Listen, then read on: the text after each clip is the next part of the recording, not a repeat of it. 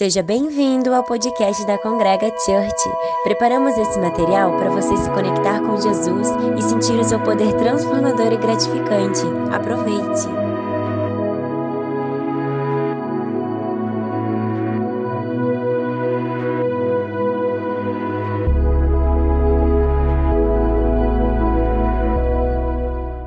Olá pessoal, sejam todos bem-vindos. É um prazer estar aqui participando desse culto da Congrega, esse culto online.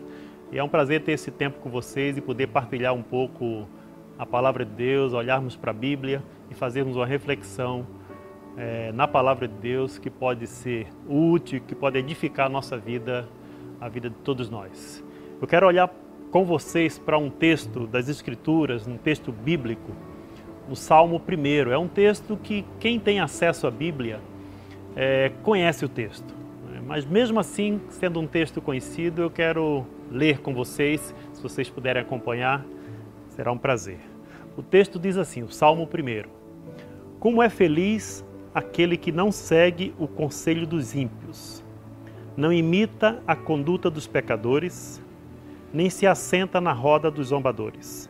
Ao contrário, sua satisfação está na lei do Senhor e nessa lei medita dia e noite. É como árvore plantada à beira de águas correntes. Dá fruto no tempo certo e suas folhas não murcham. Tudo que ele faz prospera. Não é o caso dos ímpios. São como palha que o vento leva. Por isso, os ímpios não resistirão no julgamento, nem os pecadores na comunidade dos justos. Pois o Senhor aprova o caminho dos justos, mas o caminho dos ímpios leva a destruição. Salmo 1, versículos 1 a 6, todo o Salmo 1.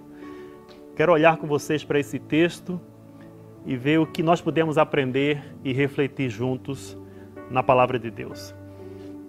O Salmo 1, ele faz uma comparação entre a pessoa que tem uma vida comprometida com Deus, que ele chama de justos, e os que não levam Deus a sério e pouco se importa em agradá-lo que o salmo aqui nessa, nessa versão chama de ímpios. Então o salmo faz uma comparação entre justos e ímpios. Justos sendo aqueles que levam a sério um compromisso com Deus, e ímpios, aqueles que não levam Deus a sério e pouco se importa em agradá-lo. Percebam que a diferença que o salmo faz entre o justo e o injusto está direta e intimamente relacionada à fonte que eles buscam seus conselhos. Onde os justos buscam seus conselhos e onde os ímpios buscam os seus conselhos.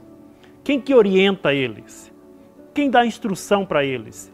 De onde vêm os seus referenciais para que eles possam tomar decisões na vida? Em que ou em quem eles se baseiam para fazer as suas escolhas? O salmo vai fazendo esse contraste vai fazendo essa comparação entre o justo e o ímpio. E a base, a diferença entre o justo e o ímpio está diretamente relacionada à fonte onde eles buscam os seus conselhos. A palavra de Deus, vocês sabem disso, a palavra de Deus nos desafia a sermos luz em meio à escuridão. Mas a palavra de Deus também nos alerta para o perigo de alguns relacionamentos que nós desenvolvemos exercer uma influência negativa e destrutiva sobre as nossas vidas.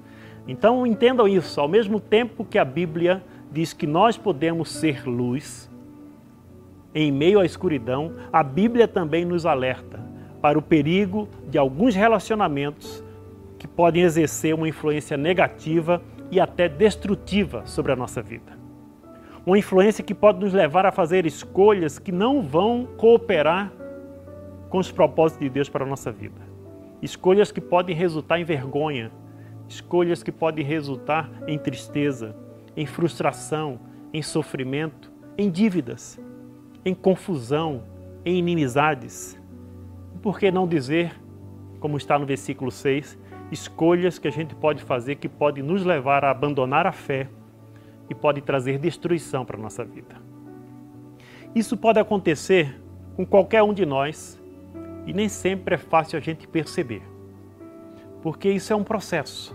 É um processo muito sutil, um processo muito difícil de ser percebido na maioria das vezes. É como uma doença silenciosa. A gente tem falado tanto em doença nesses dias e quantas vezes a gente tem escutado os especialistas falarem que algumas pessoas podem ser contaminadas com o novo coronavírus e serem assintomáticos, ou seja, pode ter o vírus, mas esse sintoma não, não se manifesta.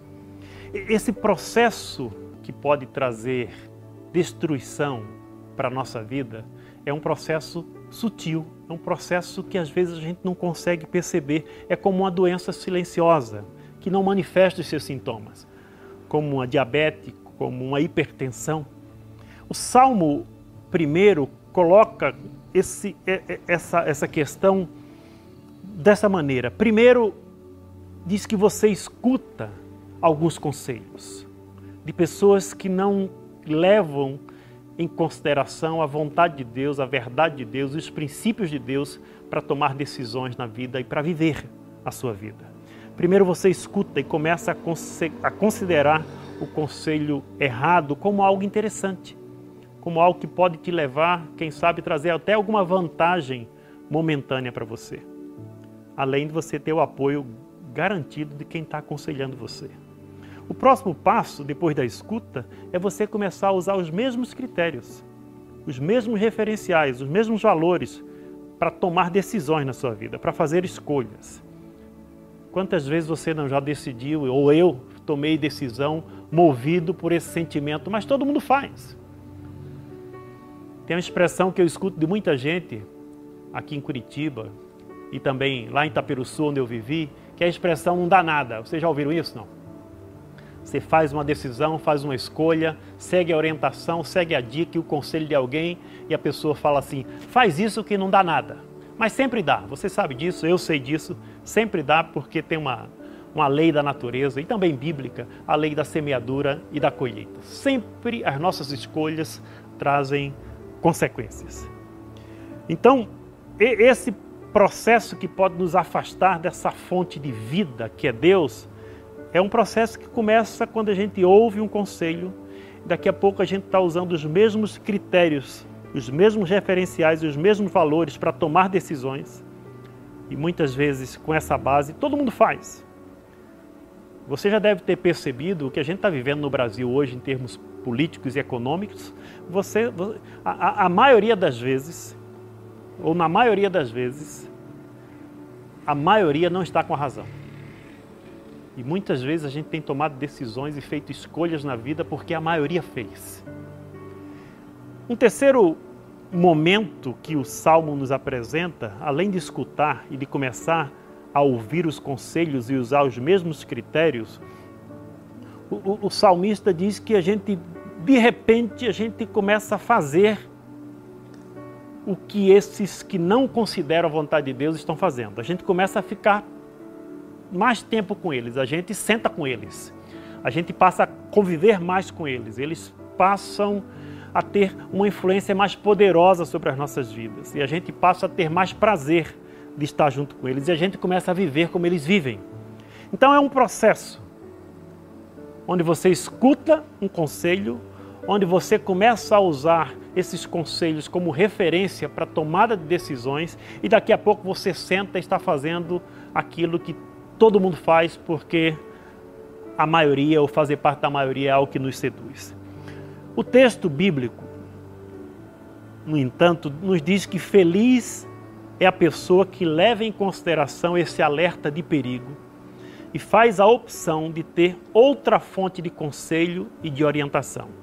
E esta fonte é a palavra de Deus os seus ensinamentos, os princípios da palavra de Deus, as recomendações da palavra de Deus, os conselhos da palavra de Deus. O, o texto bíblico nos diz que feliz é a pessoa que leva em consideração os conselhos de Deus. Feliz é a pessoa que leva em consideração para sua tomada de decisões na vida, para sua para as escolhas que faz na, na, na sua vida, Feliz é a pessoa que leva em consideração a palavra de Deus e os princípios revelados na palavra de Deus. Feliz é aquele que ouve os conselhos da palavra de Deus, que coloca a palavra de Deus em prática, que vivencia os princípios da palavra de Deus, que leva os princípios da palavra de Deus em consideração, que usa os princípios e a verdade bíblica como um filtro para definir o que é bom e o que não é bom. Usa a palavra de Deus como um filtro para definir o que é justo e o que é injusto, o que é verdade e o que é mentira, o que deve ser aceito e o que deve ser rejeitado, o que deve ser amado e valorizado e o que não pode ser tolerado. A palavra de Deus tem sido isso para a sua vida? A palavra de Deus tem sido esse filtro para a sua vida? A palavra de Deus tem sido essa referência para a sua vida? Na hora de você fazer uma escolha, na hora de você tomar uma decisão, na hora de você discernir o que é bom, o que é mal, o que é verdade, o que é mentira, o que é justo e o que é injusto. A palavra de Deus tem sido a fonte que tem dado a você essa capacidade de discernir essas coisas. Os que fazem a escolha de ter a palavra de Deus como fonte de conselho e orientação, o Salmo diz, no versículo 3, são como árvores que crescem na beira de um riacho. É muito interessante, eu quero chamar a sua atenção para isso. Na Bíblia, a água, os rios, as fontes, a chuva, os córregos, os ribeiros, os riachos eram sinais ou símbolos da presença de Deus, do cuidado de Deus, da provisão de Deus, do conhecimento da vontade de Deus. Se você lê a Bíblia, se você está familiarizado com a Bíblia, se você não lê, eu convido você a ler a Bíblia. E, e, e na leitura da Bíblia, presta atenção todas as vezes que aparece água, que aparece riacho, que aparece córrego, que aparece chuvas, que aparece ribeiros, fontes. É, é, são símbolos ou são imagens que a Bíblia utiliza para falar a respeito da presença de Deus, do cuidado de Deus, da provisão de Deus, do conhecimento da vontade de Deus, da comunhão com o Senhor, do contentamento, da vida digna para todos, da bondade de Deus, da generosidade de Deus, da vida eterna com Deus. Eu quero só citar para vocês algumas dessas referências que são muito interessantes e, e que vai, vai trazer à sua memória essa, essa verdade bíblica e esse símbolo tão belo que nós encontramos nas Escrituras. Por exemplo, o tão conhecido Salmo 23. O Senhor é o meu pastor, nada me faltará. Ele me leva para junto das águas de descanso. A água aparecendo aí como um símbolo da provisão de Deus. A água aparecendo como um símbolo do cuidado de Deus. O Senhor é o meu pastor, nada me faltará, ele me leva para junto das águas de descanso. Se a gente olha para o profeta Isaías, ele prevê o dia em que a terra se encherá do conhecimento do Senhor, como as águas cobrem o mar. Isaías capítulo 11, verso 9. As águas aparecendo aí como um símbolo do discernimento a respeito do caráter e da vontade de Deus num contexto de muita religiosidade e de pouca justiça social, por meio do profeta Amós, Deus manda parar as festas religiosas e diz que ele quer, ele e diz o que ele quer e qual é o culto que lhe agrada. Deus diz assim por meio do profeta Amós: Eu quero que haja tanta justiça como as águas de uma enchente e que a honestidade seja como um rio que não para de correr. Vejam bem, pessoal, num contexto de muita religiosidade e num contexto de pouca justiça social, ou seja, num contexto muito semelhante ao que nós estamos vivendo no Brasil, muita religiosidade pouca justiça social, muita religiosidade e pouco direito humano. O profeta usa essa linguagem. Deus fala por meio do profeta, ele diz: Eu quero que haja tanta justiça como as águas de um enchente e que a honestidade seja como um rio que não para de correr. Amós 5:24. Por meio do profeta Jeremias, Deus se apresenta como um manancial de águas vivas. Jeremias capítulo 2, verso 13. E o profeta Isaías convida todos a se aproximar deste manancial para saciar a sua sede. Isaías 55, versículo 1. A água como um símbolo de comunhão e de satisfação em Deus, um, um símbolo que, que, que traz para a gente essa ideia de que Deus é aquele que te convida para se aproximar dele, para encontrar nele comunhão e satisfação. Vocês lembram quando Jesus diz à mulher samaritana: Se você beber da água que eu te der, nunca mais terá sede, e esta água será como uma fonte a jorrar dentro de você para a vida eterna. João capítulo 4, verso 14. A água como um símbolo de contentamento, como significado para um significado de vida plena, de vida que tem propósito, de vida que vale a pena ser, ser vivida.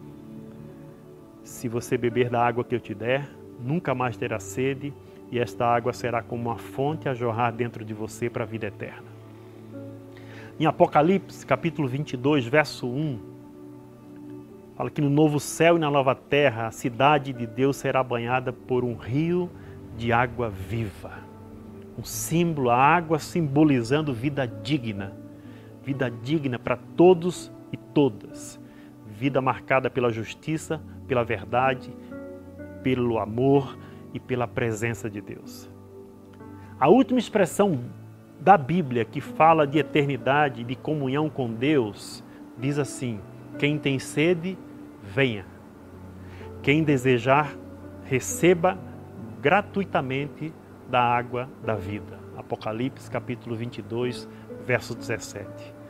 A água como um símbolo da bondade, da generosidade, da misericórdia e da graça de Deus. Quem tem sede, venha. Quem desejar receber, quem desejar, receba gratuitamente da água da vida. Todos esses textos e mais o Salmo primeiro que lemos no início, para fazer um convite para você. Eu, eu não quero deixar outra coisa para você a não ser esse convite revelado nas Escrituras para todos nós. Em dias tão difíceis como nós estamos vivendo, eu quero convidar você a ficar perto das águas. Eu quero convidar você a buscar o Senhor e ser nutrido pela palavra do Senhor. Essa palavra que vai te fortalecer, essa palavra que vai te sustentar, essa palavra que vai te orientar, essa palavra que vai renovar a tua esperança. Essa palavra que não apenas nutre você, mas que transborda por meio da sua vida e abençoa outros. O convite que eu quero fazer para vocês que estão acompanhando esse culto online é um convite para que você fique perto das águas. Fica perto das águas. Seja como uma árvore plantada na beira do riacho. Árvore que desenvolve e produz frutos. E você sabe disso. Não precisa nem reforçar muito. A, a árvore ela não produz fruto para ela. Ela produz fruto para alegria e para satisfação de outros. Eu convido você a ficar perto das águas. Eu convido você a ser como uma árvore plantada na beira do riacho, uma árvore que desenvolve e produz frutos e produz frutos para abençoar a vida dos outros. Esse é o convite da palavra de Deus para a minha vida, para a sua vida, para a vida de todos nós em todos os momentos, mas especialmente nesse momento tão difícil que a gente está enfrentando no nosso país e no mundo de uma maneira geral. Eu convido você a ficar perto das águas. Eu queria orar com vocês. Convido você a olhar para esses textos com mais calma, em outro momento. E eu convido você a, orar, a orarmos juntos nesta hora. Deus, obrigado pela tua palavra. Obrigado pela tua bondade. Obrigado pela instrução que nós encontramos na tua palavra. Obrigado porque a tua palavra é lâmpada para os nossos pés. Obrigado pelo convite que o Senhor faz a todos nós, para que nós nos aproximemos do Senhor para encontrar no Senhor satisfação, para encontrar no Senhor fonte de vida, para encontrar no Senhor esperança. Eu oro pela vida de todas as pessoas que estão nos acompanhando nesse culto, para que o Senhor derrame sobre a vida de todos e todas a tua graça, a tua bondade, o teu amor que o Senhor renove os seus corações, que o Senhor renove a sua esperança, que o Senhor renove a sua fé, que o Senhor dispense a tua bênção sobre a vida de todos e todas e que o Senhor gere em cada um de nós. O teu Espírito pode fazer isso. Que o Espírito Santo do Senhor gere em nós essa sede de encontrar no Senhor e na tua palavra a água que sacia a nossa sede a água que traz vida, a água que traz esperança. Eu peço, Senhor, em nome de Jesus, que o Senhor faça com que todos nós possamos nos aproximar do Senhor com essa expectativa de ser saciado pela tua palavra. Em nome de Jesus, nós oramos com gratidão. Amém. E amém. Muito obrigado. Que Deus abençoe a sua vida. Fica perto das águas. Esse é o convite das Escrituras, da palavra de Deus para todos nós. Um grande abraço para vocês.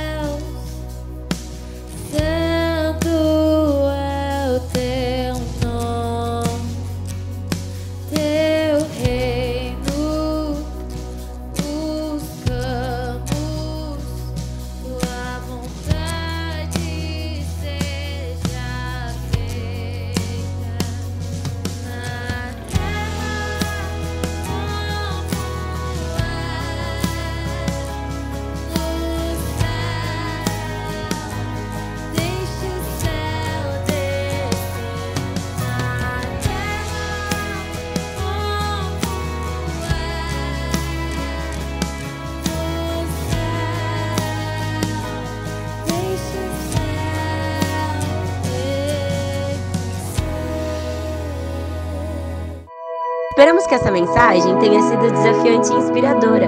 Quer saber mais sobre a Congrega? Siga-nos nas redes sociais, Facebook, Instagram e Twitter.